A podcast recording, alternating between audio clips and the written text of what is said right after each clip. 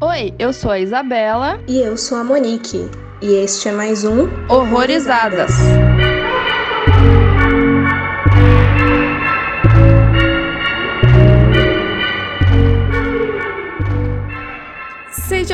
bem-vindos a mais um episódio aqui no Horrorizadas. E hoje a gente vai falar de um filme. Eu acho ele peculiar, assim, porque eu acho que ele atira pra uns lados que não é muito comum da gente ver. É O Demônio de Laplace. Eu não sei se ele chegou a ser trazido pro Brasil com esse nome mesmo, mas é meio que uma tradução literal aí do título original dele, que é Il Demone di Laplace. E para conversar desse filme muito científico, tá aqui com a gente hoje nossa física preferida, Jay. Seja muito bem-vinda de volta. Oi, pessoal, tudo bem? Nossa, é um prazer imenso estar aqui, né? De novo, eu venho sempre aqui para aprender, nunca para acrescentar tanto assim, mas hoje eu vou tentar um pouquinho colocar aí meus seis anos de física em prática para ver se vai. Bom, seja muito bem-vinda. E então, a gente vai falar desse filme aí muito louco, que ele lembra muitas coisas, mas a história em si realmente é bem diferente. E ele é um filme de ficção científica, terror e suspense. Ele é dirigido pelo Giordano Giulivi e o roteiro também é dele, junto com o Duccio Giulivi, deve ser irmão, imagino eu. Acho que é irmão, se não me engano. Né? E o filme fala sobre um experimento. Um copo em queda livre. Você já pensou se é possível calcular quantas peças ele pode quebrar? Depois de vários experimentos, uma equipe de pesquisadores consegue realizar exatamente essa tarefa aparentemente impossível. Atraído por seu experimento, um misterioso professor convida os cientistas em sua mansão isolada para saber mais sobre seus estudos. No entanto, ao chegarem, não são recebidos pelo seu anfitrião, mas se deparam com uma estranha miniatura da mansão, em que algumas ações absolutamente normais, mas incríveis, são realizadas. Os pesquisadores logo entenderão que estão envolvidos em um novo experimento no qual terão que desempenhar um papel muito diferente do usual, as de cobaias. O que eu gosto dessa sinopse é que ela não fala muita coisa. Tem muita sinopse de uns thriller assim, que meio que já entrega, sabe? E nesse, você lê e fala, beleza, o que acontece? Não sei. Ela só chama atenção. Por isso que eu nunca leio nenhuma sinopse de nada, nem de livro, porque eu morro de medo dessas que entregam. Eu acabo só vendo mesmo e Deus me ajude. É porque às vezes, até o que você pensa que não é um spoiler, já quebra a sua experiência. Sei lá, vamos supor que tem alguma morte que faz parte da chave principal do filme. Mas às vezes você nem leu a sinopse, você nem sabe que essa pessoa vai morrer e daí já é uma surpresa para você. Total. Às vezes até título entrega, eu sempre lembro daquela porra, daquela tradução de Cidade dos Sonhos, velho. Vai se fuder. Como é que se coloca isso? É, triste, não. Eu, eu também não gosto de tradução de filme. Tristeza. Mas o que eu achei interessante também é que esse título, ele remete a um experimento, que aí a gente vai falar mais depois do spoiler, porque eu acho que entrega muito se a gente falar antes. Mas eu não sabia o que que era. Então, assim, eu tava realmente perdida quando eu comecei a assistir ele e só foi assim, foi meio que um zeita atrás de eita. É, eu também não, não estava por dentro, não, do que se tratava. Quando eu peguei o filme, eu já fui com aquele preconceito. E começou, porque todos os filmes que vêm com a proposta de falar de uma teoria física, de alguma coisa do gênero, sabe? Sempre escorrega, velho. Sempre escorrega, não tem como. Pra mim, é um dos filmes mais excelentes, que se chama Coherence, acho que foi traduzido pra Coerência, que é um filme super lado B, Sim. gastaram quase nada pra fazer aquele filme. E ele retrata muito bem o experimento do gato da caixa de Schrödinger, né? E ele não te revela essa proposta, porque ele fala que tá passando um meteoro. Puta, tá passando um meteoro aqui. Oh, desculpa, um cometa. E altas loucuras vão acontecer nessa festinha, nessa casa. Eu falei assim, hum, não deve ser nada demais. E é um filme excelente pra você se explicar é, o gato de Schrödinger. Então, quando eu peguei esse filme, eu falei assim... "Ih, Vai dar bom. E daí eu falei assim: putz, nossa, deu muito bom. Porque eles pegam a premissa do demônio de Laplace, mas eles escorregam pra uma outra teoria da física e da matemática. Mas daí eu vou falar lá pro final, né? E daí eu falo assim: tá vendo, ó? Eles foram com uma proposta, mas escorregaram pra outra e explicaram muito bem. Então, gostei bastante. Interessante, interessante. Quero saber o que é isso aí, que eu também acho que eu não sei. Mas, vou dar um pouquinho do contexto, então, do filme. Como a gente até conversou um pouco antes, ele demorou aí sete anos e meio meio para ser finalizado, porque foram dois anos trabalhando no roteiro e mais cinco anos e meio na produção. E eu acredito que muito desses cinco anos e meio aí foi porque muito do filme não existe. Assim, tem uma porta, de repente uma cadeira, mas ele faz muito aquela técnica que, se eu não me engano, foi usado em 2001. Isa, você lembra daquele filme lá da teoria conspiração de que o bagulho do Paulo foi fabricado? Sim, eu só esqueci o nome também. Droga. Eu também. Mas é. É aquilo de você criar um background falso e aí você meio que consegue dar essa sensação de profundidade e você vai adicionando coisas depois, digitalmente tudo mais. Então, praticamente o filme todo foi assim. Eu vou colocar também aí no site, na galeria, algumas fotos da produção. Inclusive, um dos maiores plot twists para mim é que a menina lá, ela é ruiva. Então. Não faz o menor sentido isso pra mim. é o quê? Não. É engraçado ver as pessoas preto e branco, porque você não tem a menor noção da cor do cabelo. Sim. Fotografia é toda monocromática e bem contrastante também, né? Então o cabelo dela é tudo preto. Eu tomei um susto absurdo quando eu vi essa foto da produção, mas enfim. Achei melhor que muito filme da Disney, essa produção aí. É. e, cara, fazer filme preto e branco não é fácil. Por mais que mascare muita coisa, ajude muito em algumas questões, assim, tipo, por exemplo, os efeitos digitais. Eu acho que a, ser preto e branco ajudou bastante a, a mascarar que tinha muito recurso. Uhum. Mas as cores precisam ser muito bem pensadas para você pôr um filtro preto e branco. Então é muito massa isso. Sim, sim. Os jogos de sombra também, tipo, como você vai iluminar e tal, é trabalhoso. É. As coisas piscando, tipo, as cenas mais tensas, algumas coisas piscam, né? Eu assim, nossa, que da hora. Isso pra ver no cinema deve ser muito legal. Sim. Ó, o filme que você tava falando é Operação Avalanche. Isso, sensacional. Depois de um delay. e o diretor, no caso, ele foi muito inspirado aí por filmes clássicos como And Then There Were None e o The Haunting, principalmente por diretores como o Hitchcock e o Val Lilton. E ele fala que, em conclusão, o filme mira realmente no passado numa questão de estilo e também um esquema narrativo clássico, né? Mas ele se desenvolve de uma maneira completamente nova. Não tenho certeza quanto a essa parte do desenvolvimento, mas eu fiquei muito surpresa ali tudo que foi acontecendo, até porque, como a gente falou aqui, eu não, a sinopse não entrega muita coisa, foi essa mesmo que eu li. Várias coisas aconteceram ali que eu fiquei, eita, não, tava esperando isso aqui não. Pra mim, parece muito um livro, que é E Não Restou Nenhum da Agatha Christie. É total E Não Restou Nenhum da Agatha Christie. É, é. Pra mim é assim, é uma mistura de ficção científica com a Agatha Christie, Não Restou Nenhum, e o Repulsion do babaca do Polanski, porque é super igual, cara. Assim, até a, as técnicas usadas, fica uma coisa meio surrealista, meio onírica em alguns momentos, né? Uhum. E é, esse negócio da Agatha Christie aí, é, aparentemente tem um termo que usam na gringa, que é o whodunit, tudo junto aí com umas mudanças de escrita, que é meio que quem matou, é, mas é basicamente todos os livros da Agatha Christie. E o filme vai envolver muito disso também, né? Sim. E eu não sei se a gente consegue falar muita coisa antes dos spoilers, vocês querem já? Não, deixa eu falar uma coisa antes que eu achei muito interessante. Uhum. A escolha dos nomes dos personagens. A gente tem um Cal. Eu falei assim, putz, mas quem será esse Cal, né? Depois ele é, é revelado que ele é o físico.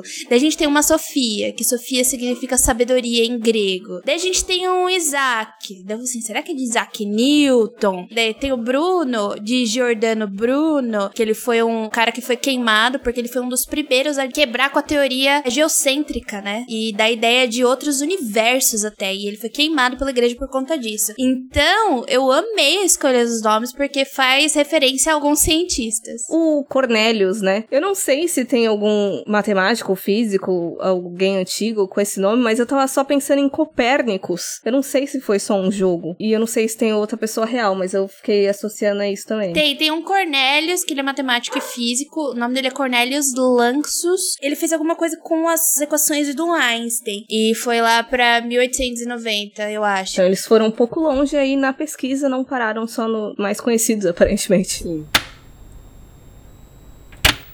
Aviso: este podcast contém spoilers. Recomendamos que você assista ao filme antes de ouvi-lo.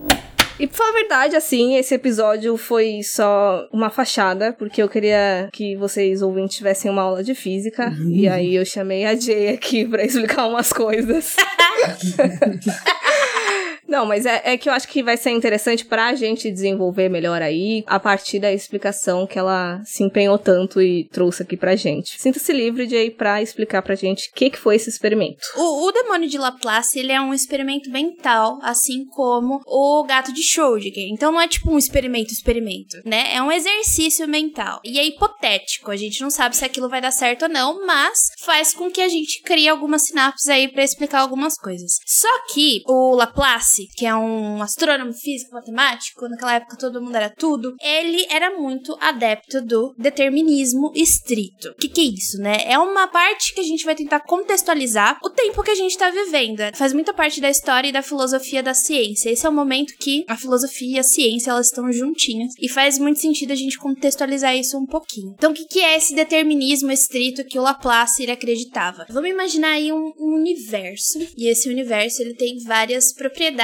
e essas propriedades elas têm um valor, por exemplo, velocidade, tempo, espaço, essas coisinhas, né? Então, esse universo ele tem um estado presente e só existe um único estado nesse universo, né? E a gente tenta calcular que se essas variáveis mudarem, se elas vão ser previsíveis ou não no futuro. Então, isso é uma das teses que vão reger a mecânica clássica. E é por isso que a gente se distancia um pouco da mecânica quântica, é por isso que a mecânica quântica é tão, entre muitas aspas, problemática. Porque ela faz uma quebra desse determinismo, entendeu? O determinismo não, não serve mais muito pra mecânica quântica, mas a gente vai chegar lá. Então, essa tese aí que rege a mecânica clássica é mais ou menos assim. Dadas determinadas condições iniciais de um sistema e as equações diferenciais que regem a evolução desse sistema, a qualquer instante do futuro, ela pode ser calculada. Ou seja, em qualquer instante, qualquer tempo, seja para frente ou para trás, a gente pode saber o valor dessas condições sem problema algum. Daí, o Pierre Laplace, ele conseguiu explicar mais ou menos assim. Eu vou ler o que ele escreveu no livro dele lá para explicar essa situação. Ó, é abre aspas. Podemos considerar o estado atual do universo como o efeito de seu passado e a causa de seu futuro. Uma inteligência, essa inteligência a gente vai chamar mais para frente do demônio, né? Esse é o demônio de Laplace. Então essa inteligência, em um instante determinado, ela deveria conhecer todas as forças que põem em movimento a natureza e todas as posições de todos os objetos das quais a natureza é composta. Se essa inteligência fosse ampla o suficiente para submeter esses dados em uma análise, ela englobaria em uma única fórmula, isso é muito importante para o filme, uma única fórmula é os movimentos dos maiores corpos desse universo e dos menores átomos. E para essa tal inteligência, nada seria incerto. E o próprio futuro, assim como o passado, estaria evidente aos seus olhos. Fecha as aspas.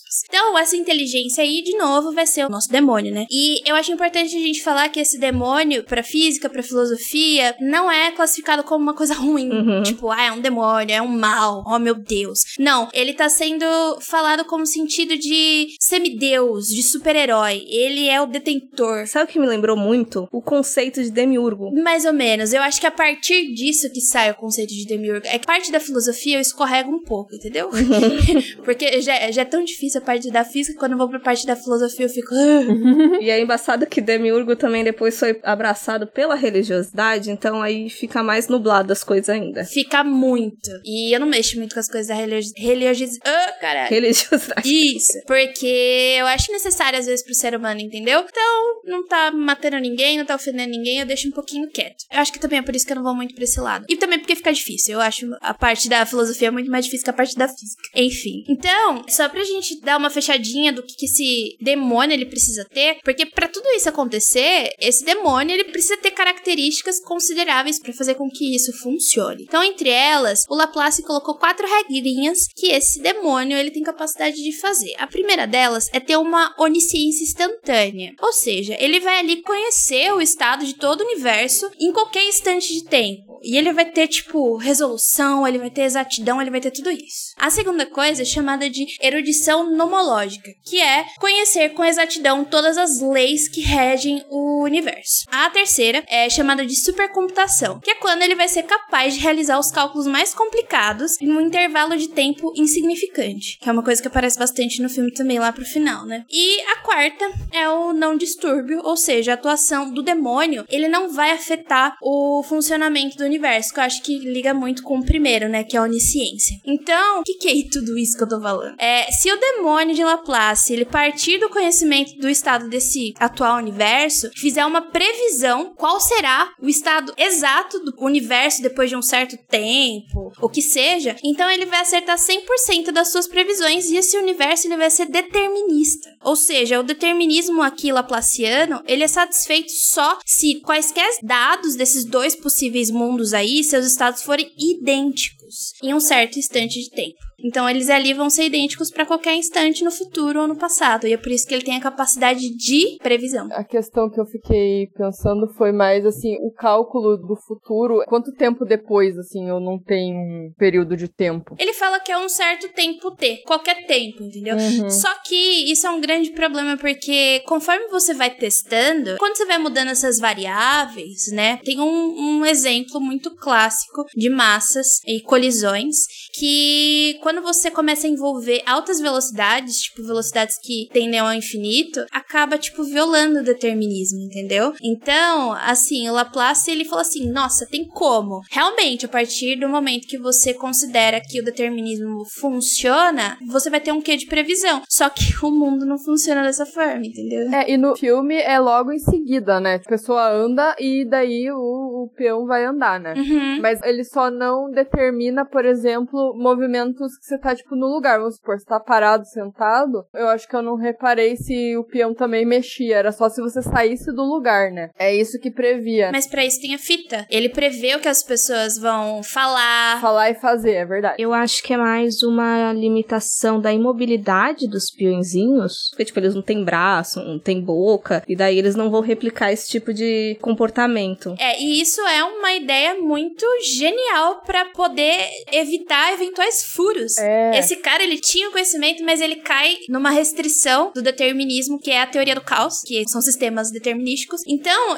eu não sei quem é esse cara. Quem é esse diretor? Ele teve algum consultor? Quem é ele na fila do pão? Ele é que nem a gente, de pessoa que descobre uma coisa e fica fissurada com essa coisa. Ah, Pelo que eu peguei assim de entrevista, ele já queria fazer um filme sobre o contraste entre destino, predestinação e o mito do livre-arbítrio. E daí, essa questão do Laplace veio depois, assim, de quando ele já tava com a ideia do filme. E aí ele foi juntando tudo, mas, ao menos pelo que se falou, parece que ele fez muito bem. Sim, é porque essas questões do livre-arbítrio e de, tipo, as coisas serem pré-determinadas é muito batida em filme, né? Uhum. E você colocar esse exercício mental no meio, eu achei bem legal. E assim, tá dizendo que ele demorou dois anos pra fazer o, o roteiro. Pra essa complexidade, e se ele não tivesse nenhum consultor, não sei, eu achei até que foi um tempo ok. Uhum. Tá que a produção foi cinco anos e meio, mas o roteiro em si, foi ok o tempo. E eu imagino que deve ser complicado você conseguir. Tipo, beleza, ele tinha essa premissa aí de trabalhar o demônio de Laplace, ele cismou que ia desenvolver isso em determinado momento do filme. Mas o que eu achei interessante foi justamente a parte meio slasher, digamos assim, do filme, que ele conseguiu manter ritmo. Porque se só ficasse aquela galera enclausurada de, ai, será que estão adivinhando tudo mesmo? Vamos ficar fazendo uns bagulho aqui pra saber se vai. Você ia perder o filme, ia perder todos os espectadores. Então, eu acho interessante mesmo as mesclas de gêneros, porque ao menos eu, eu não sei vocês, mas eu não fiquei entediada. Eu também não. Não, entediada não. Eu amei aquele caixão, gente. É, então. Muito sensacional. Mas o que você falou é verdade, porque assim, ele precisava saber se deu certo, né? Então, pra saber se deu certo, ele tinha que provar isso de alguma forma, né? Então, eliminando as pessoas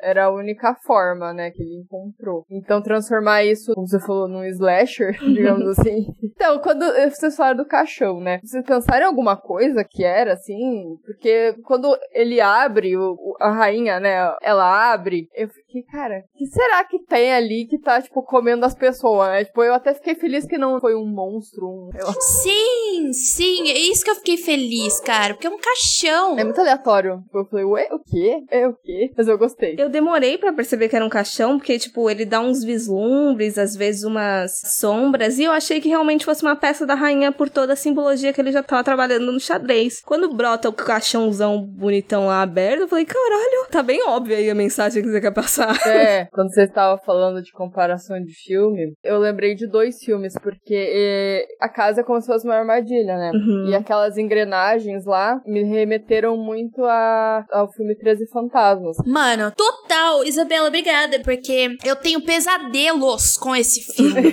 então, porque tem dois, né? A versão antiga de 1960 e a versão de 2001. E eu achei que casou os dois mesmo, né? Por conta da estética antiga e porque o filme, né, mostra ali como se a casa fosse uma grande armadilha. Exatamente igual no 13 Fantasmas. E a Casa da Colina, por um motivo óbvio, é uma Casa da Colina, e porque as pessoas vão desaparecendo. E, teoricamente, é a casa que tá fazendo isso. Então, tem também isso das pessoas simplesmente sumirem. Você não, não sabe onde que elas estão. Mas o que eu acho legal desse filme é que a casa, ela não é um personagem, né? Porque geralmente isso acontece É. nesses filmes. A casa, é- ela é um acessório que contribui pro entendimento do filme, né? E eu achei isso muito legal, porque, tipo, ele vai procurando artifícios que estão ali dentro mesmo pra dar embasamento. E não são artifícios, tipo, tirado do fiofó dele. São artifícios que já existem ali. Então, assim, nossa, eu precisaria de 10 anos pra fazer isso.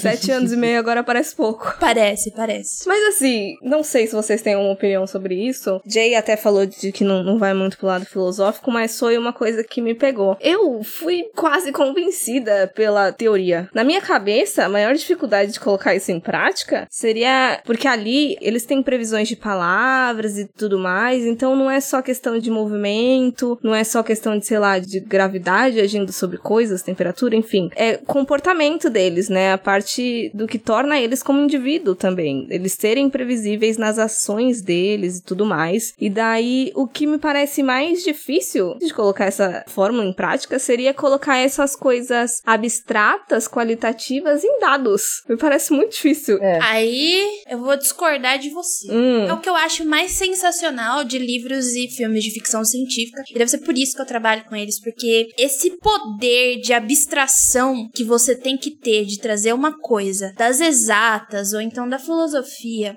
e poder colocar em um sistema, tipo, olha, eu, eu criei essa história, cara, e eu quero usar essas coisas que eu li, que eu achei da hora aqui, nessa história da hora pra todo mundo ler e ficar empolgadíssimo. E é o que ele faz. Eu falo assim, bom, em vez de eu pegar um sistema pra falar de rotação, momento linear, carga elétrica, tralala, que esse povo fica falando de sistema, de universo, bababá, eu vou fazer isso com o sentimento das pessoas, com as palavras das pessoas. Esse é o poder da arte, você entendeu? E é por isso que eu não fico muito puta que nem essa galera das exatas que fala, ai, não é tão coerente com as leis da física. Claro que não, é um filme de ficção científica. Ele tá aí pra isso, pra ele abstrair e colocar a arte ali dentro, entendeu? E é assim que a gente chama as pessoas que acham que não gostam das exatas, de química, física, matemática, biologia, pra vir pro nosso campo, entendeu? Não precisa ser tudo duro, tudo na sua cara, olha aqui, a sua forma, a sua forma. Não, é o, a licença poética do autor, entendeu? Então, isso é muito legal ele ter trazido todas essas palavras difíceis de Laplace e ter colocado num filme que tem um caixão pegando as pessoas, entendeu? Meu, a cena final do Roy lendo o roteiro e o Roy leu essa linha, o Roy leu essa linha. É sensacional, cara. Aquilo é, é muito legal. Ele tá basicamente falando: eu consigo prever até o final. Eu consigo prever as suas decisões, eu, eu consigo prever os seus sentimentos. Eu consigo prever que você acabou de entender, acabou de matar a charada do que tava acontecendo nesse experimento. Por isso que eu, eu não acabo caindo na parte filosófica, porque eu acabo caindo na parte artística, né? De dar as ferramentas pra esse diretor que tá produzindo arte e ele ter como transformar isso para as outras pessoas, tipo, darem uma pirada, entendeu? Não dar uma pirada, tipo, virar pseudociência, mas dar uma pirada de legal. Nossa, dá pra fazer isso, olha que história legal. Então, pra mim, essa é a mágica da ficção científica, é você poder extrapolar tudo isso que a gente tem, e de vez em quando os autores da ficção científica, infelizmente, extrapolam pro que acaba acontecendo de fato na vida real, isso dá muito medo. Mas eu acho que eu achei sensacional essa parte. Uhum. Uma coisa que você tinha comentado, Monique, da parte filosófica, que ele vai muito pro lado das escolhas individuais, né? Então, se você pega e, e tá num lugar que é uma simulação, eu não vou usar essa palavra como desmerecer, mas parece que fica um pouco menos difícil de prever o que as pessoas vão fazer do que se você usasse esse cálculo pra prever tudo, simplesmente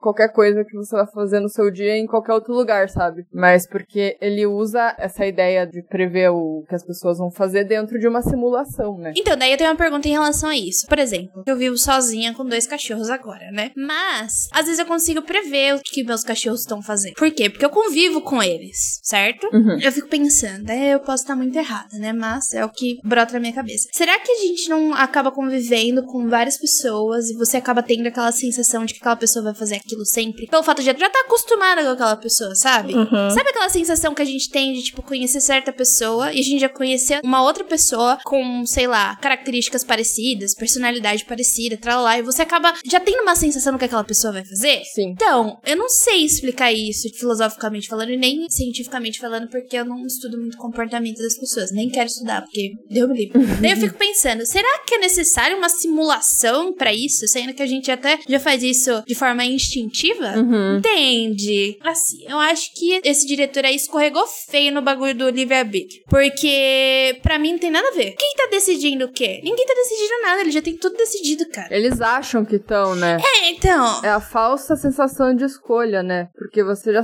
vai fazer aquilo mesmo que você não saiba ainda. Mas a gente já tem isso. Ah, não. Eu acho que a questão do livre-arbítrio, eu acho que é a questão de achar que a gente pode ser imprevisível, a questão do indivíduo, de que, nossa, ninguém me conhece bem o suficiente pra saber de tudo que eu vou fazer, entendeu? Uhum. Acho que é mais puxado pra isso do livre-arbítrio, que nem é. Foi até uma questão que eu coloquei na pauta, que o que eu vejo da parte do ocidente aqui é que a gente tem muito enraizadas duas coisas. Se ao mesmo tempo existe alguns discursos cristãos falando porque não, porque Deus dá o livre-arbítrio pra gente fazer o que quiser, eu ouço as mesmas pessoas falando coisas do tipo, ai, se fulano faleceu foi porque Deus quis, ou então, ah, quando tem que acontecer determinada coisa é porque já era pra acontecer. Mas, pô, então cadê o livre-arbítrio nessa situação, sabe? Exato. Eu acho até interessante esse contraste justamente por essa cultura ocidental nossa, que eu vejo esse choque no filme também, sabe? Das coisas se conflitando. Sim, e o que a gente faz reflete em coisas que vão acontecer com outras pessoas, né? Então, quando a pessoa fala assim, ai, nossa, era pra ter acontecido ele ter morrido, sei lá, só que quem ocasionou o acidente não foi ele, então como assim, entendeu? Uhum. Quem ocasionou tudo foi por conta de uma escolha mal feita ali, sei lá. Eu furei um sinal e atropelei alguém, sabe? É, é o seu destino na mão das ações de outra pessoa. Mas daí é o tempo inteiro, entendeu? É, ué. É acho que essa questão ela não me pega, um, porque se a gente começar a pensar nisso, pelo amor de Deus, já era, né? Já se interna, você já faz terapia todos os dias, porque não tem como. E assim, é uma coisa que eu, todo dia quando eu vou sair de carro, eu sempre saio mais cedo. Por quê? Porque sempre tô apressadinho. Hoje eu saí seis da manhã. Incrível como eu fui ultrapassado umas quatro vezes. As pessoas estavam com muita pressa. Nossa. Seis da manhã. Não sei o que tá acontecendo. e daí, o que, que eu faço nesses momentos? Ao invés de, tipo, ficar puta, ou então, às vezes você fica puta e fala, não, eu vou na frente desse cara, e acaba causando um acidente, é que você, porra, é foda, né, no trânsito. Uhum. Eu falo, vai, meu filho, vai em paz, pelo amor de Deus. Eu acabo dirigindo não pra mim, eu acabo dirigindo pro outro. Ai, se todos fossem assim.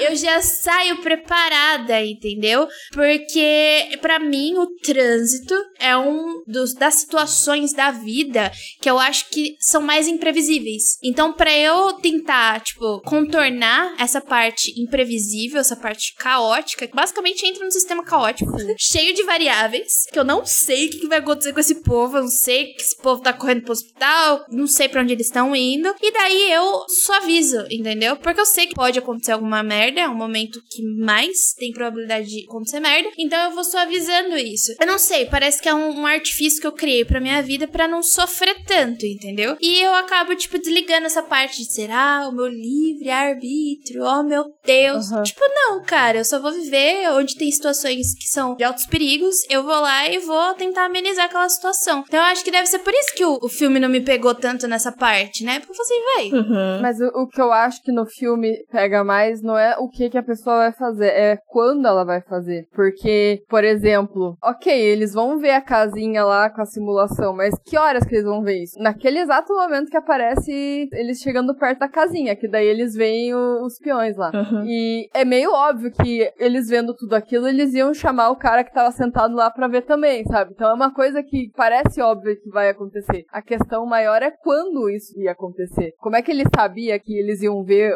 a casinha lá naquele momento ali, sabe? Como que eles iam entrar na casa naquela hora? É. Um dos elementos surpresas, inclusive pra mim, foi a questão da fita, justamente por causa disso de acertar timing de fala. Exatamente. é o tempo T de Laplace, gente. Ai, gente. Acontece. Maravilhoso.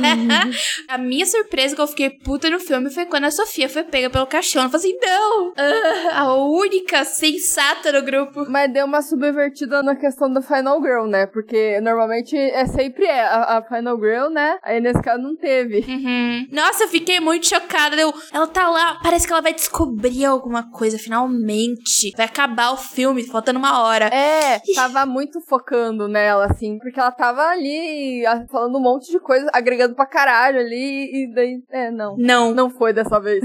Daí eu, "Ah, não, não acredito. Nossa, foi triste. Eu fiquei um pouco chateada. Mas daí o final. Quer dizer, eu não gosto tanto do final, tá? Porque o final. Não gosto de gente que fica me explicando as coisas. Por favor, não me explique as coisas. Eu me sinto burra. Aham. Parece que eu não entendi o que aconteceu. E mesmo se eu não tenha entendido, eu tenho a minha cama da qual eu durmo e da qual meu cérebro descansa e ele faz o serviço dele e eu acabo pensando sobre a situação, entendeu? que eu acho muito legal filmes que, tipo, eu amo filmes que não tem final explicado.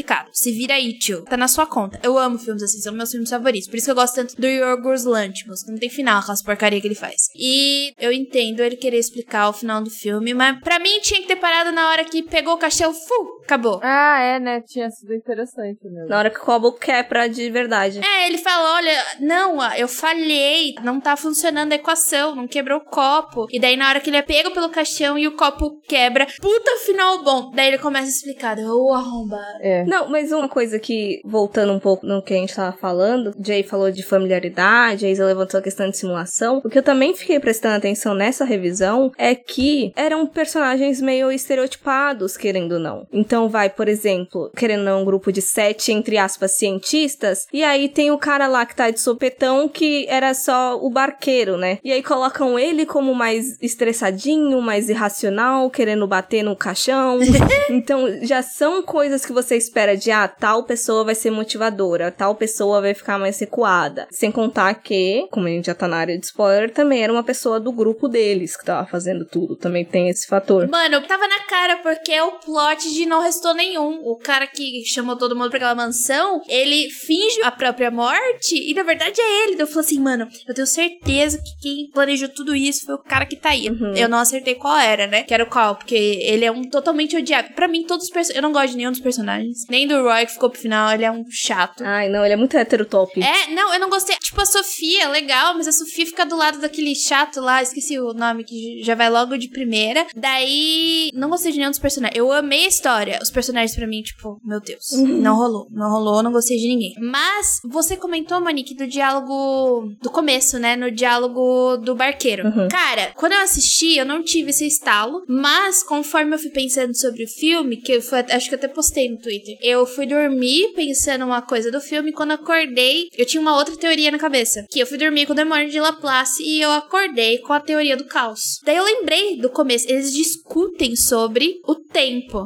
Daí ele fala assim: "Ah, mas o céu tá aberto, não tem previsão de chuva". Daí ele fala assim: "É, mas no mar, a qualquer segundo pode virar, parece até que você não sabe como é que é". E a teoria do caos é um dos sistemas regentes da meteorologia, que o que que acontece? Existem sistemas caóticos, né, que são deterministas, como a gente falou lá no começo. Só que por causa das imprevisibilidades dessas condições iniciais, elas se tornam coisas totalmente diferentes no final. Como é que essa teoria do caos nasceu? O tio, que eu esqueci o nome dele agora, que tipo foi precursor da teoria do caos lá em 1960, ele tava fazendo essas previsibilidades na meteorologia. E o que que ele fez? Um belo dia ele estava saco cheio, ele falou assim: "Ah, vou colocar os dados aqui no computador com menos casas decimais". E não vai dar muita diferença, né? Gente, as coisas que a gente faz de vez em quando porque tá cansado. E ele fez isso. Só que os dados que ele obteve de previsibilidade do tempo foram totalmente diferentes. Assim, ao longo tempo, por causa dessa diferença mínima de casas decimais, as coisas mudaram totalmente. E a gente descobriu que, por exemplo, o nosso coração, ele é um sistema caótico, ele funciona de uma forma caótica que dependendo das condições iniciais, se mudar um pouquinho, vai mudar tudo. É a mesma coisa do sistema browniano, quando você joga lá o pólenzinho num fluido, seja gás, seja líquido, tanto faz, por causa da colisão cinética entre o- os átomos, ela é imprevisível. Então, vai ter situações diferentes desses átomos, eles vão pra lugares diferentes por causa dessas colisões. Então, eu acho que o cara ele mirou na questão da previsibilidade do demônio de Laplace, claro, deu origem à teoria do caos, dá pra fazer essa ligação com a teoria do caos, mas ele acertou na teoria do caos, que é o final do filme, o que, que acontece? A equação falha, não é? É, é, acontece aquilo que eu falei. O momento que acontece que falha, né? Não o que acontece. É, então, o momento falha. Então é, então falha. A previsibilidade dele é errada. Então, o que, que aconteceu? A quantidade de tempo ele não calculou direito. Ou seja, alguma coisa na equação dele teve essa imprevisibilidade. É, a, a teoria do caos é aquele da. Ah, o que acontece? Uma borboleta que bate asas no Texas e forma um tornado no, no Brasil, ou algo do gênero. Não lembro como é a frase direito. Aham. Então, é uma coisa pequenininha, muito pequena, que fez com que mudasse o final, entendeu? Sabe o que eu acho que foi? Que o filme tentou falar qual foi o ponto? Numa hora que o hétero top lá, o Roy, que ele tá arrastando os móveis, um copo cai, a gente acha que vai cair. Na tela mostra o Carl fazendo o experimento, testando o programa deles, o software. Mostra um copo explodindo, mas o Roy pega.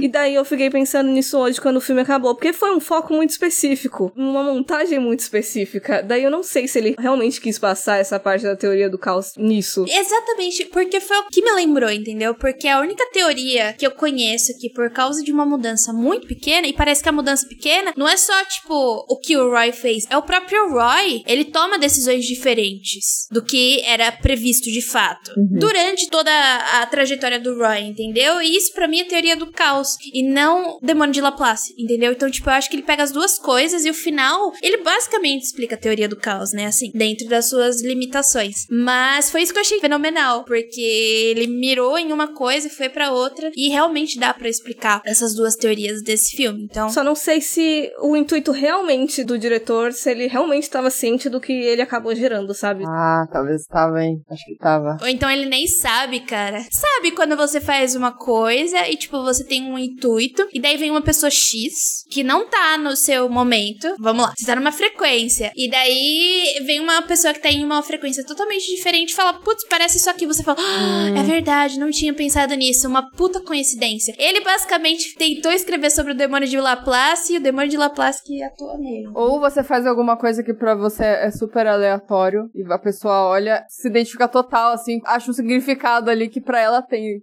Ok, então. Sim, então. Aconteceu comigo no trabalho esses dias, inclusive. Eu só coloquei uma imagem aleatória no negócio lá, a pessoa falou, nossa, isso significa não sei o que. Eu falei, não, eu só coloquei. Desculpa.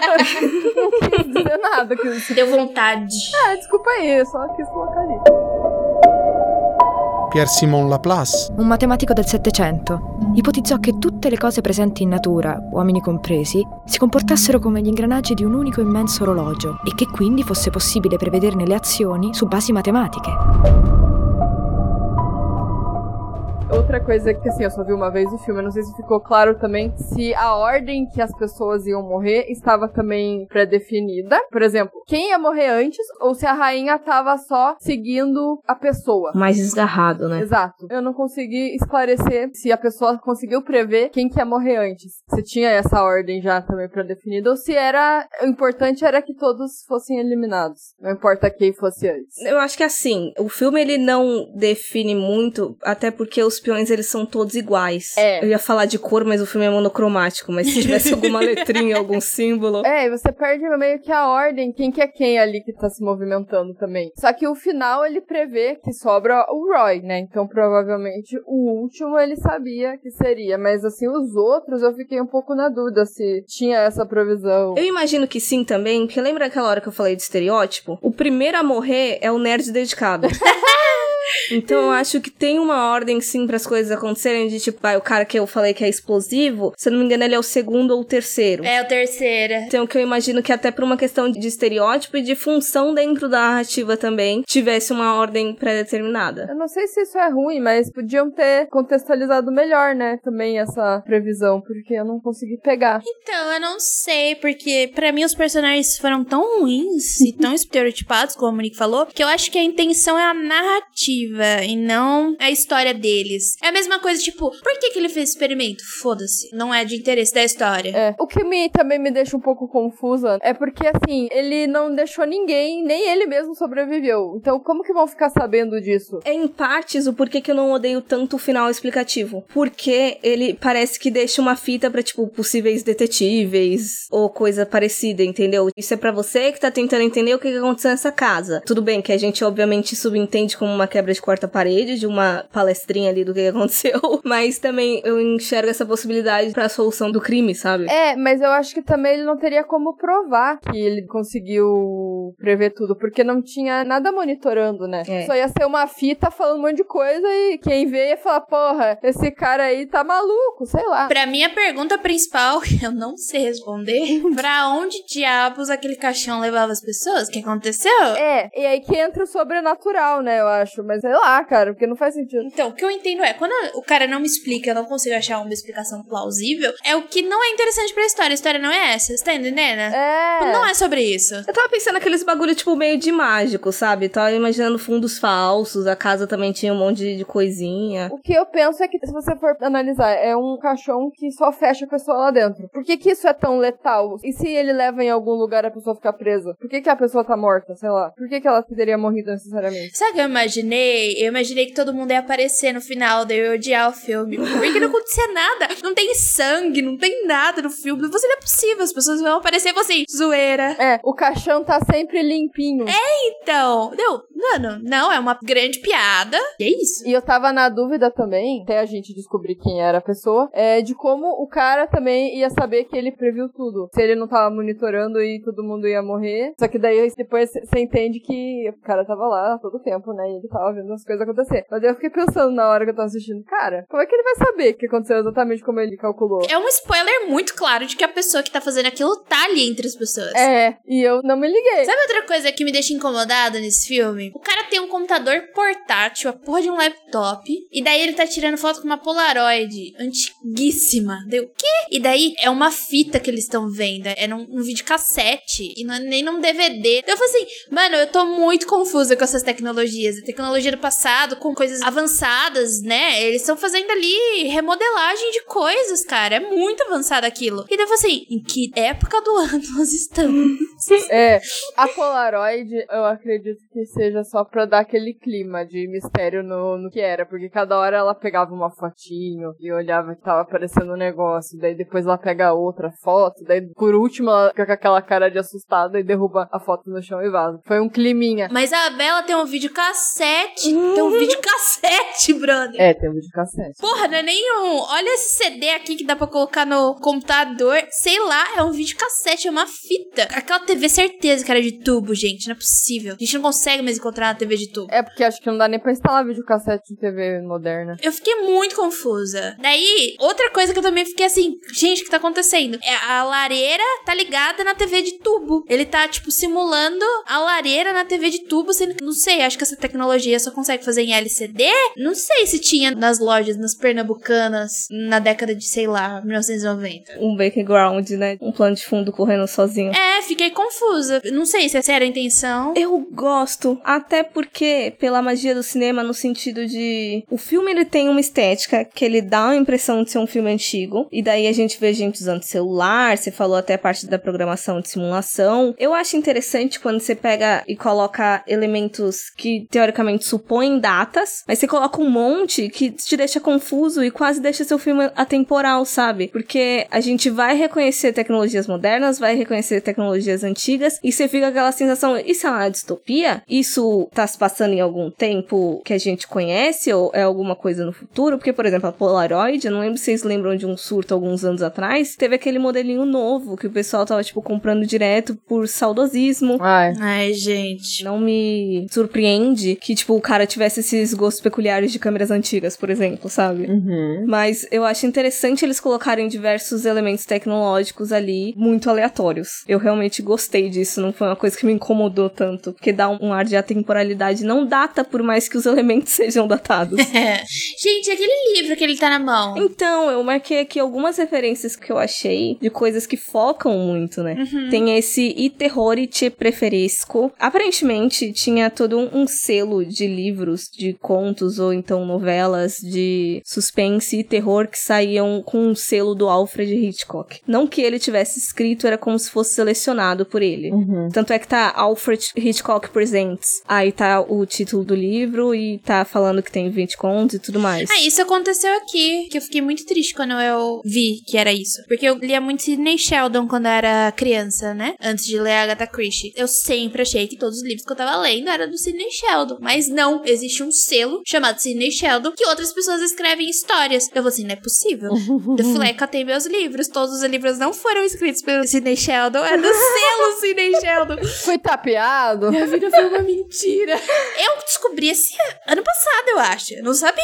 E, tipo, o nome do autor tá bem pequenininho. Deu, caralho, que burra, velho. Que merda. Ai, fiquei muito triste. Nunca mais vou ser tapeada assim. Aí tem o quadro também, que é aquele do cara voando com os pássaros. Nossa, eu achei que aquilo era um livro. Não, Então, é um livro, pra falar a verdade. Eu acho que só deixaram coloridinho e tal, porque eu até coloquei a imagem aí também. É The Man in the Moon, com um ezinho no final mesmo. E aparentemente, existem pessoas que defendem aí que foi o primeiro livro de ficção científica. Que ele foi de 1600 e lá vai cacetada. Caralho. Ai, gente. Tem vários primeiros livros de ficção científica. Eu já nem sei, mas. É, então. Quando eu li assim a primeira, eu falei, hum, eu já li isso em muitas outras coisas aí, que foi o primeiro, então eu não sei. É. Não sei dizer também, tá? Porque como eu trabalho com mulheres que escreveram ficção científica, pra mim eu paro na Margaret Cavendish, que foi em 1900 e 1600 também. Ah, pau a pau, hein? Vamos ver quem escreveu primeiro. Não, então, e o que é confuso também disso de publicação, porque aparentemente foi póstumo, depois que o cara morreu que publicaram, e sobre outro nome. Então teve muita investigação pra chegar aí de que, teoricamente, o primeiro foi escrito em 1600, sabe? ah, tá. Não, o Blazing World é de 66, 1666. Então escreveu. Dizem que primeiro foi de 1600, mas aí, como eu expliquei, é meio confuso, não sei quanto de certeza que eles têm dessas datas. Mas aí, pelo filme envolver ficção científica, acredito que seja essa possível referência. E a outra foi o The Extraordinary Adventures of Baron Munchausen, que aparentemente é um, livro de RPG baseado nesse Baron Munchausen aí, que é um cara ficcional. Mas eu não consegui pegar muito da referência dele, porque era muito textão pra eu tentar descobrir do que que tava referenciando exatamente. Eu só larguei mão. Uhum. Mas foi essas coisas que eu encontrei ao longo do filme que focaram mais, assim, que eu falo, hum, acho que quis dizer alguma coisa disso aí, hein? Tem bastante referência, então, no filme. Uhum. E eu tava pensando também nas simbologias, porque eu fui pensando em algumas coisas da mitologia grega, além das questões de engrenagem, tipo xadrez, caixa de música e relógio. Quais? Por exemplo, Jim Bob tem toda aquela questão de querer voar, né? E eu tava pensando no mito do Ícaro. Eu até achei que aquela pinturazinha fosse alguma releitura do mito do Ícaro. Só que não. É por causa desse negócio aí, desse livro que eu falei. Mas eu tava pensando na coisa do Ícaro pela personalidade dele e porque o Ícaro também era filho do cara que construiu o labirinto do Minotauro, né? Fui fazendo essas associações com o mito do Minotauro deles. Assim que eles chegam, eles falam também que, nossa, essa arquitetura é meio esquisita, eu não tô conseguindo saber de onde começa, onde as coisas terminam. E tem a porra do, não vou dizer monstro, mas tem essa ameaça que fica pegando eles, entendeu? Boa. Nossa, boa analogia, parece mesmo. Tá vendo? Ó, Por isso que eu falo que eu amo vir aqui, porque eu aprendo as coisas. Porque eu só vejo por uma visão. É horrível quando você assiste uma coisa sozinha. É muito bom ouvir as outras pessoas falarem. Você fala, nossa, né? Caraca, não tinha pensado nisso. Caralho, faz sentido dele. Faz sentido. Eu, particularmente, não curto referência de nada. Eu acho um saco. Por isso que eu não gosto dos filmes de hominho super-herói. Porque não dá certo pra mim. Eu gosto das coisas mais clean, sabe? Tipo, me conta uma história. Ela não precisa ter começo, meio e fim. Ela não precisa ter um final fechado. Só isso. Não, não é o meu tipo de filme. Porque parece que eu tenho que ficar esperta, sabe? Será que você é esperto mesmo? E eu fico, ai, nossa, gente. Sua visão é boa o suficiente pra você olhar pra todos os cantos da tela? É, você tem conhecimento suficiente pra te pensar em tudo. É que tem filme que referencia tanta coisa e que daí você vai assistir, às vezes você não conhece, você se sente obrigado a conhecer tal coisa pra você ter. Isso. Eu entendo. Eu lembrei também o negócio do Ícaro, eu acho que o principal motivo de eu ter colocado e eu esqueci, mas é a questão de voar perto demais do sol, sabe? De extrapolar. E aí eu também fiz associação com o Carl mesmo, porque ele chegou muito próximo dessa coisa muito grandiosa e foi meio que a perdição dele, querendo ou não, porque ele teve que se matar, porque ele tava prevendo tudo o que ia acontecer, então. Uhum. Ele falando com ele mesmo foi muito foda. Foi muito tenso. Aham. Nossa, quando aparece, eu falo assim: uou, uou, uou, uou, uou, uou, calma, ele mesmo. Nossa. Vocês estavam achando que era ele? Porque eu tava achando que era o Isaac. Eu também achava que fosse outra pessoa, tipo, como se eles tivessem feito uma duplinha pra fazer esse experimento. E quando é ele, a dimensão do filme toma outra pra mim, sabe? Tipo, vou, calma. eu achei sensacional, muito bom. Eu não sei, ele parecia pra mim o mais obcecado, mas eu não juntei. Não achei que era ele, não. É, parece que dá pra justificar depois de tipo, caralho, eu podia ter pego, mas na hora não dá pra você se ligar. você só fica, será? Pode ser, pode não ser. Então, essa é uma referência muito boa que engrandece o filme, né? Não é uma referência, tipo, qualquer que você só fica perdido. Sim. Então, a gente comentou aí de gostar ou não da explicação, mas eu acho que eu gostei menos da parte que o Roy pega o roteiro e começa a ler tudo. Poxa, eu gostei, eu achei uma cena legal. Será que foi a montagem, assim, que você não gostou? Alguma coisa ficou estranha? Eu acho que é porque eu não gostava dele. Ah! Eu não queria que fosse ele. Você não queria que fosse ele. É, pode ser. Foda-se, então você aí, seu arrombado. Não tô nem aí se você descobriu nada. Você tinha que ter morrido no começo. O que me incomoda mais nesse filme é que, assim, a maioria das cenas eu acho que elas foram bem executadas pra, tipo, deixar algum clima de suspense, uma coisa assim. Mas a gente sabe que a atuação ali não era o forte, mas eu relevei. relevei total, nem me incomodei com isso. E eu também não me incomodei com os efeitos digitais. São meio ruinzinhas, né? São ruins, mas isso não me deixou desconfortável. Eu acho que foi mais alguma outra cena, tipo, entre aspas, ação que acontece ali, de, por exemplo, do caixão. Não lembro quem que, que ele pega, que eu achei muito tosco. Eu acho que ficou o Roy e mais um que tava com o machado. Aí aparece só ele, né, dentro do caixão. É. Tá ligado? Eu também não gostei dessa cena. Eu acho que ficou mal executado, mas talvez o diretor tenha se empenhado tanto no roteiro. e daí, não sei, na hora de executar algumas coisas, eu acho que ele não conseguiu, sabe? Mas relevei. Mas sabe o que eu acho que pode ter acontecido nessa cena? Fica, sobram três, né? E daí a sequência de cena dos três é muito legal, porque eles encontram um quadro com eles, né? E um deles não tá. Isso é legal, isso é legal. É, daí depois ele pega assim na cortina e o cara some. Daí tem a parte do reflexo, tem a parte que ele vê o caixão no reflexo do copo. Eu acho que é uma sequência de cenas muito boas e vem uma cena tosca. Daí a cena tosca faz assim, uh, cena tosca. É. Eu acho que eu também não gostei dessa cena. Deu um negócio assim. Mas é, coisa mínima, né? Mas é. Agora do Roy, pô, Monique, eu também não gostava dele. Ele é meio chatinho. Mas eu curti a cena que ele começa. Porque parece muito, de novo, o filme do babaca. Que você fica um pouco louco, as coisas começam a vir muito rápidas na sua cabeça, né? E eu achei bem, bem legal. Mas eu- nenhum dos personagens são bons.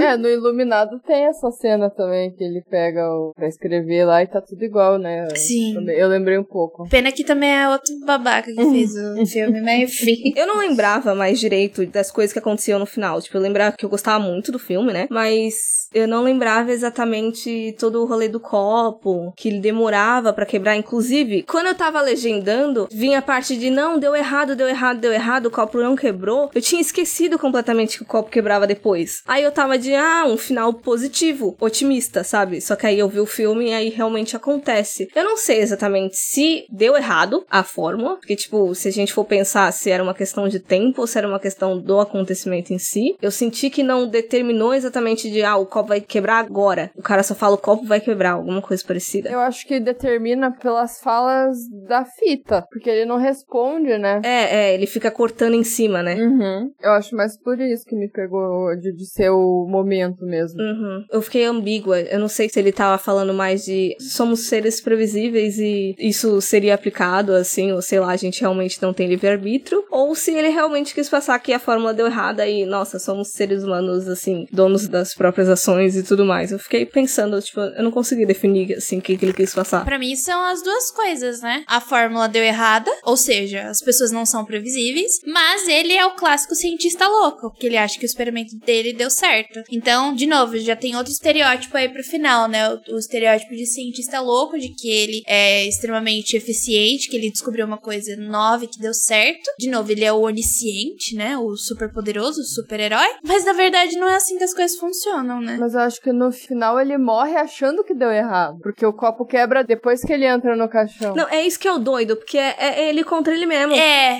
é deu e não deu errada. Então, mas pra ele não quebrou, né? Porque ele entra no caixão antes de quebrar. Aí no momento que ele entra no caixão, ele não vê, né, que quebra. Então, eu acho assim, que o experimento, eu não sei é, o termo que se usa, que explica lá da variável, né? Tipo, não foi uma coisa exata que aconteceu ali, mas teve uma variável que ele não previu. Uhum. E chegou no quebrar o copo, né? Quebrou, mas não exatamente como ele previu. Então, se você for pra pensar, errou, ali errou mesmo. E ele morreu achando que errou. E ele entra no caixão, né? É, mesmo assim ele entra, mesmo tendo errado. O que eu gostei é um pouco da construção daquele personagem, porque o ele do passado joga na cara dele. Você não sustentaria, não aguentaria o fardo de ter fudido o experimento por conta própria, mas ao mesmo tempo ele não queria que o bagulho desse errado, que ele tivesse errado no passado, digamos assim. Então eu acho que esse final dele ia acontecer de qualquer jeito, que ele não ia querer ficar vivo depois se desse certo ou se desse errado. Uhum. É, faz sentido. Ou seja, todo mundo vai perder, ninguém vai ganhar.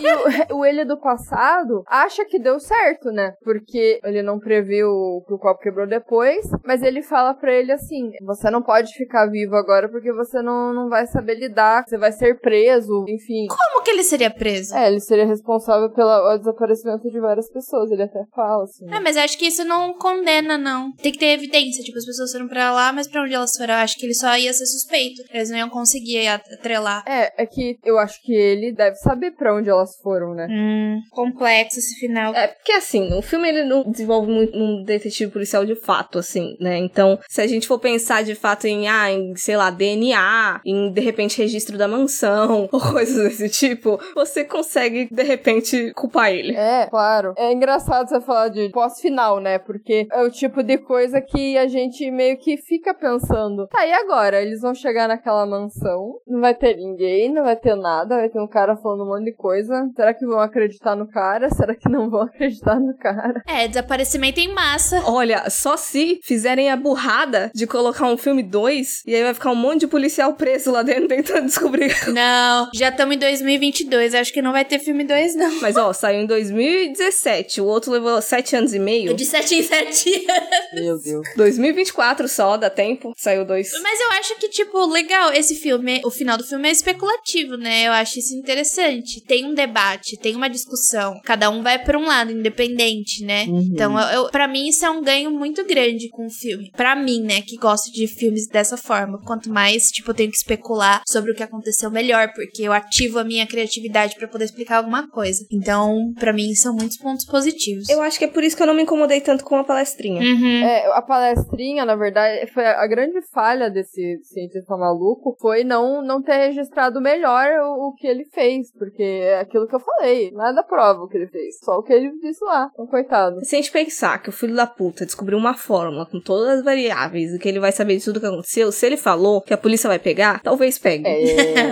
Tem esse fator aí. Eu sei que eu gostei bastante. E eu tô muito feliz que dessa vez vocês me chamaram para um filme italiano, porque eu detesto filmes italianos.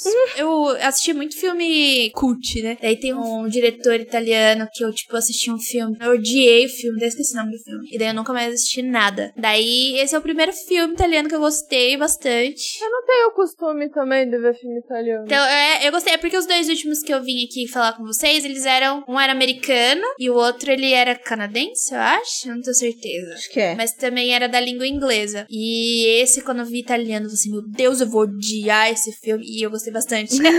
Ainda a gente precisa achar um filme que a Jay vai odiar pra gente trazer aqui. É. A meta agora é, é essa.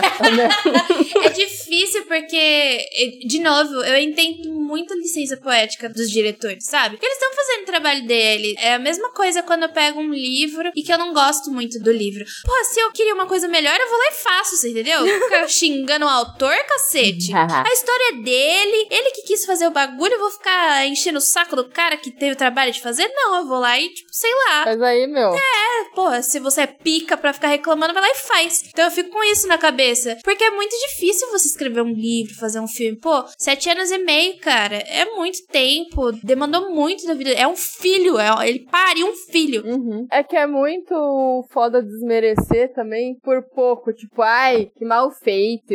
Ai, que atuação merda. Sabe assim? E muita gente faz isso, né, cara? É, eu não consigo, tipo, reclamar também de atuação, sabe? Falar que os personagens são ruins. Porque se eu for atuar no bagulho, eu sei fazer isso. entendeu? Demanda tempo, demanda trabalho, demanda sorte. Então eu não gosto de ficar fazendo isso com as pessoas que, tipo, tem um trabalho referente a isso. Eu não gosto com as pessoas que ficam falando mal do meu trabalho. Por que eu vou fazer isso com as outras pessoas? Então é difícil. Eu falo que eu não gosto, por exemplo, eu não gosto de filme de hominho ou super-herói. Porque não tem nada na minha vida que eu consiga associar pra gostar daquilo, entendeu? Minha vida inteira foi lendo clássico e terror. É meio óbvio eu não gostar muito de coisas de fantasia e. Enfim. Sim. Não vou ficar xingando a galera dos hominhos de capa, né? Pelo amor de Deus. Eu falo mal do filme, sim. eu vou continuar falando mal do filme. Amei. Foda-se. Legal, legal, legal tudo isso aí que você falou, mas não.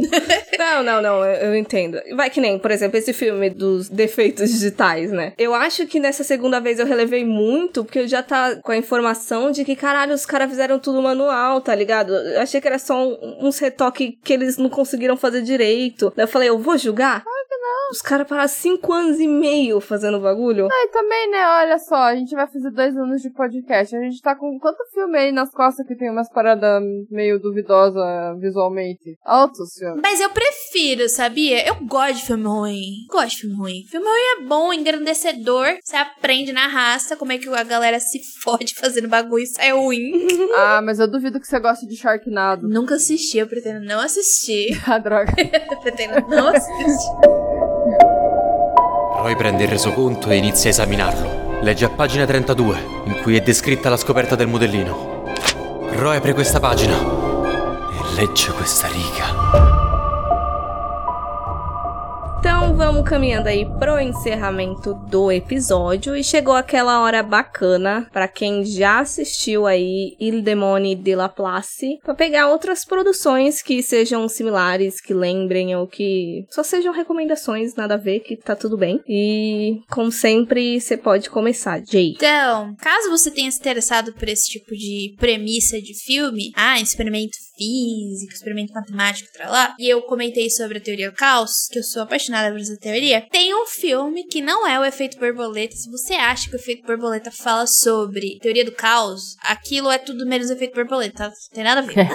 E por sinal, ele é muito problemático esse filme. Muito problemático. Um filme muito bom que fala sobre isso é Corra Lola Corra. Além de ser um filme fantástico, aquelas coisinhas pequenininhas que acontecem com ela é teoria do caos. Que faz modificações muito grandes lá pra frente. É totalmente teoria do caos. Então, assistam que é um filme excelente. E a minha segunda recomendação é óbvio que é o E Não Restou Nenhum da Agatha Christie, que eu comentei durante a gravação. Esse livro, eu peguei um livro da Agatha Christie que eu não gostei, que eu li o começo e falei assim, "Ah, nossa, muito ruim. e eu falei assim, nunca vou ler Agatha Christie. A Agatha Christie é muito ruim. E daí eu comprei o E Não Restou Nenhum. E é um livro de quase 500 páginas. Eu li em um dia de tão sensacional que ele é. Então, se você quer uma recomendação pra começar, Agatha Christie, aconselho que comecem por esse livro. Ele é sensacional. E conversa muito com o filme que a gente falou hoje, né? Uhum. Eu tenho três recomendações, mas a primeira não é tanto, porque na verdade eu só tava rolando assim o feed do Facebook e eu me deparei com um filme que eu li assim a sinopse e me lembrou um pouco esse filme que a gente falou hoje, que é o MTV Dollhouse. Justamente por ter MTV no nome, eu não fui assistir, eu também tenho um pouco de preconceito, não necessariamente com a história, mas é porque tem uma série de filmes que só exploram com um bagulho nada a ver, sabe? Uhum. Nem sabia que tinha uma série de filmes. Tem em várias épocas diferentes ainda. Vocês sabiam que, tipo, a história do MTV é um grande hoax? É baseada no fato real das pessoas que foram morar lá dentro, mas foi tudo combinado com o advogado do cara que matou toda a família. Você acredita? Não lembrava dessa parte, não. Eu não sabia, e é por isso que eu tenho raiva da história. Porque é tudo uma grande forçada de barra. Uhum. Eu falei assim, gente, pessoas morreram de verdade. E daí eu fiquei com muita raiva. Daí eu decidi que eu nunca mais ia falar desse negócio.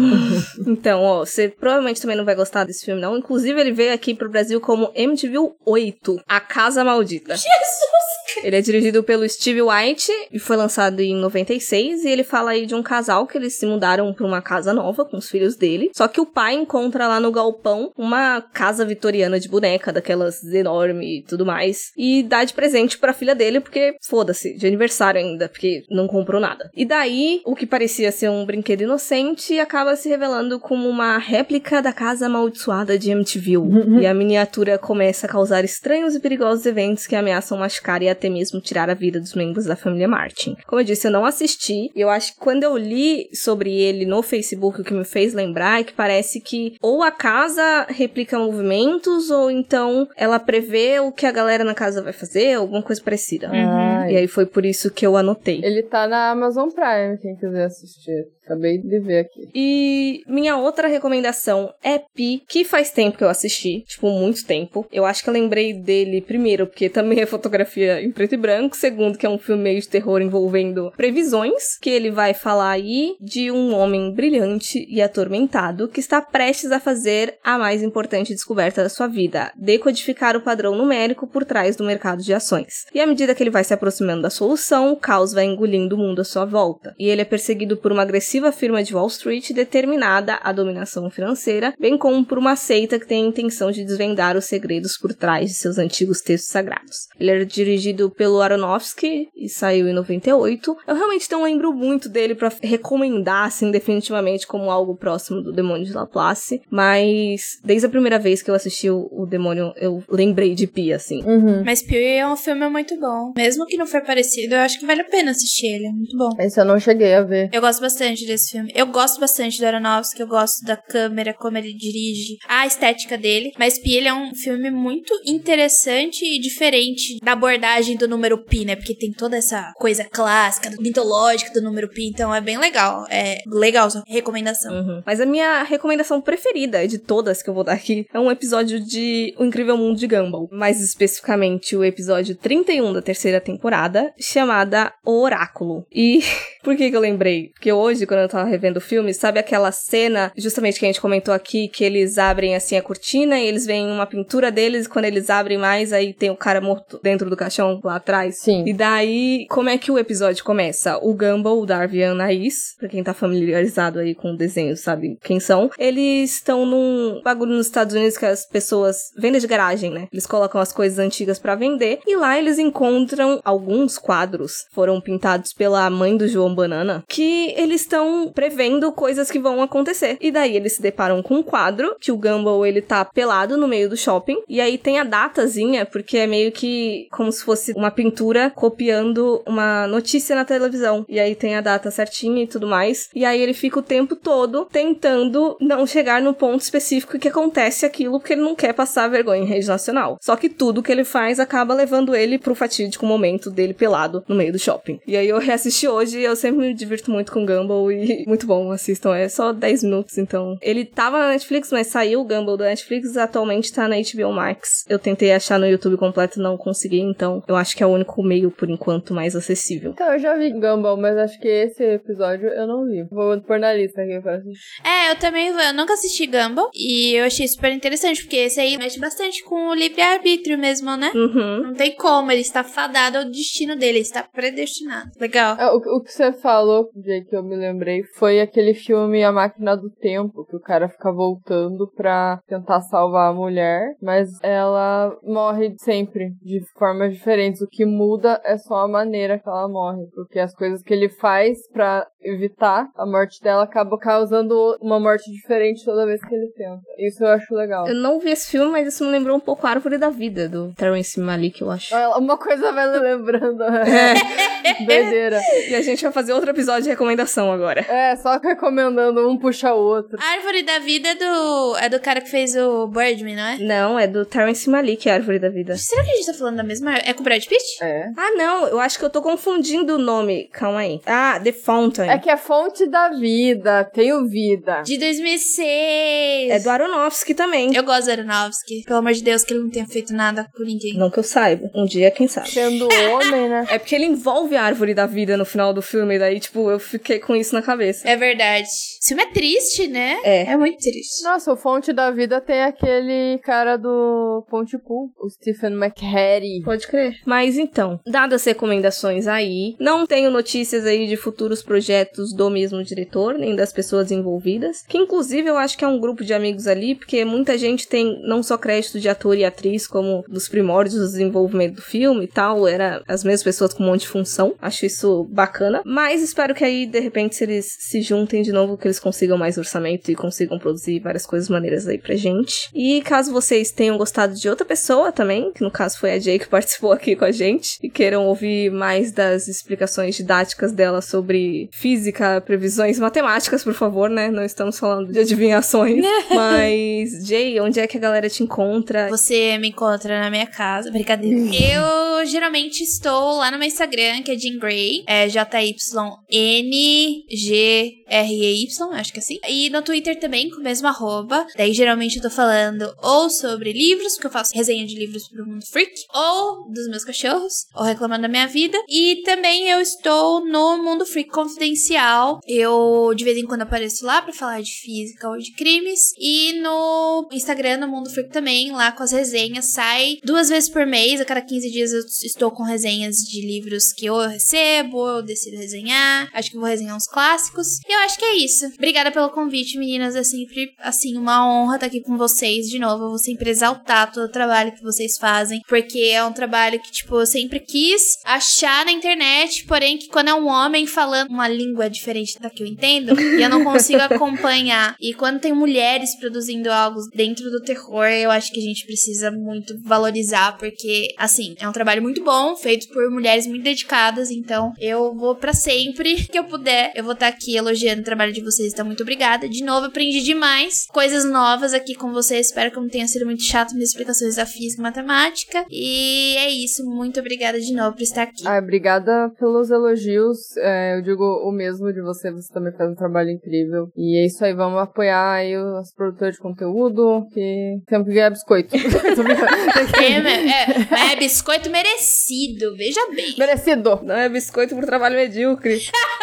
E não é copiado e colado. Não, aqui não tem Ctrl-C, Ctrl-V. Só a sinopse. E eu acho que é isso, né, gente? Obrigada por escutarem até aqui. Espero que vocês gostem do filme, que vocês tenham aprendido bastante também. Eu aprendi pra caralho coisas que eu nem imaginava, coisas bem interessantes também. E é isso. Sigam a gente nas nossas redes sociais. A gente tá no Instagram como Horrorizadas Podcast, no Facebook também, e no Twitter como Horrorizadas PC. E vocês conferem lá todos os textos, listas e episódios também lá no nosso site, horrorizados.com. Tem bastante coisa maneira que nem sempre dá pra sair aqui. Muito obrigada, Jay. Muito obrigada a todo mundo que ouviu. Espero que vocês tenham aprendido um monte de coisa física também, porque foi muito conhecimento compartilhado aqui hoje. E até a próxima, galera. Tchau, galera. Até. Tchau.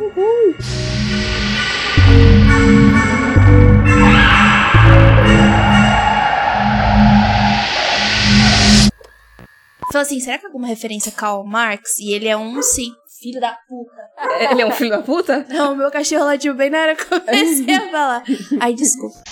As tecnologias não gostam de mim. Sempre dá errado as coisas comigo. Comprei um negócio e dois meses ele estragou e não foi culpa minha. Aí as coisas falham quando eu, eu tento. é tudo culpa da tecnologia. As coisas falham. Tinha que fazer a camiseta. As coisas falham quando eu tento. tuts, tuts, tuts. Quero ver. Eu fico com outra pensando em você. Assista um filme que é bom.